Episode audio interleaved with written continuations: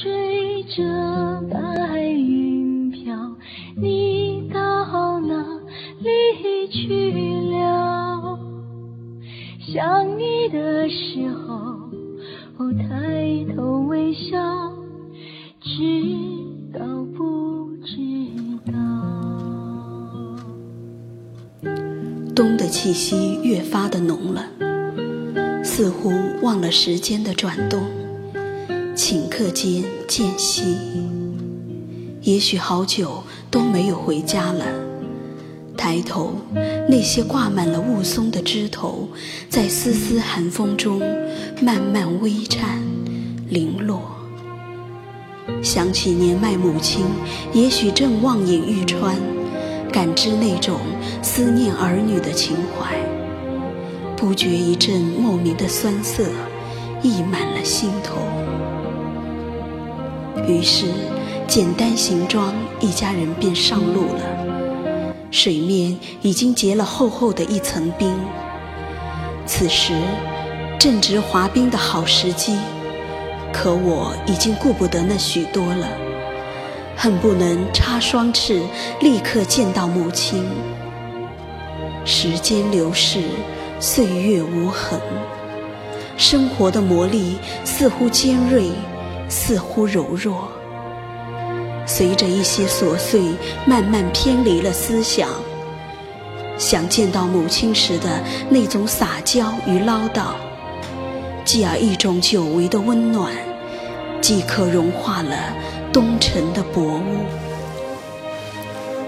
焦渴中，生我养我的村庄渐渐步入了眼帘，老远就看到了小哥的楼房。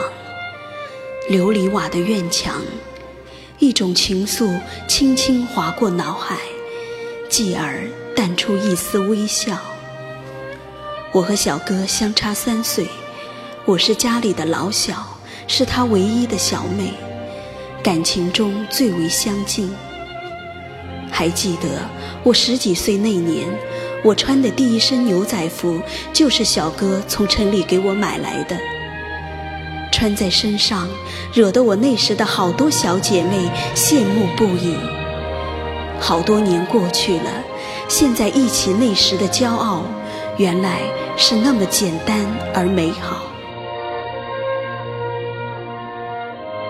随着女儿的欢呼声，我们进了小哥的家门，房间只有母亲。这次是临时回家，没有打电话。和母亲目光相接的瞬间，我看到了母亲的喜悦和眼角微微的湿润。午后的阳光很慵懒，很暖人，搀扶着母亲坐在院内的长椅上。母亲的脸慈祥平和。当那熟悉的目光不经意间掠过些许的无奈时，那种深沉早已刻在我的心里。还记得中学时的一篇作文，题目自你写父母，我的一篇母亲的目光发在了黑板报上。现在想来，最难忘记的还是母亲的眼睛。百转千回无痕处。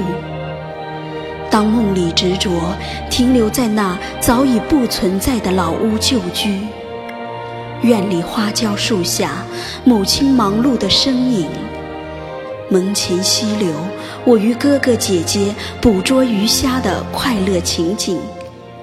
小哥在两棵树之间搭起的秋千，是我飞起来的最高理想。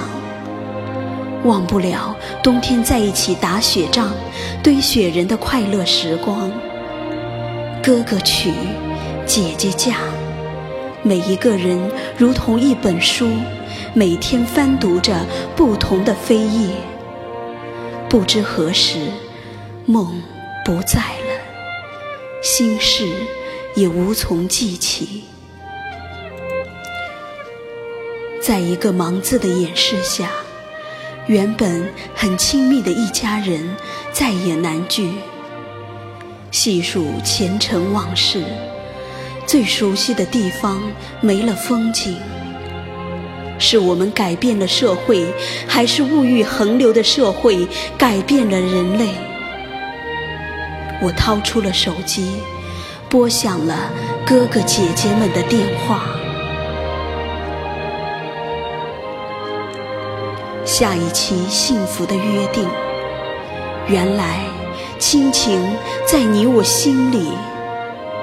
我倚在母亲的肩上，笑了。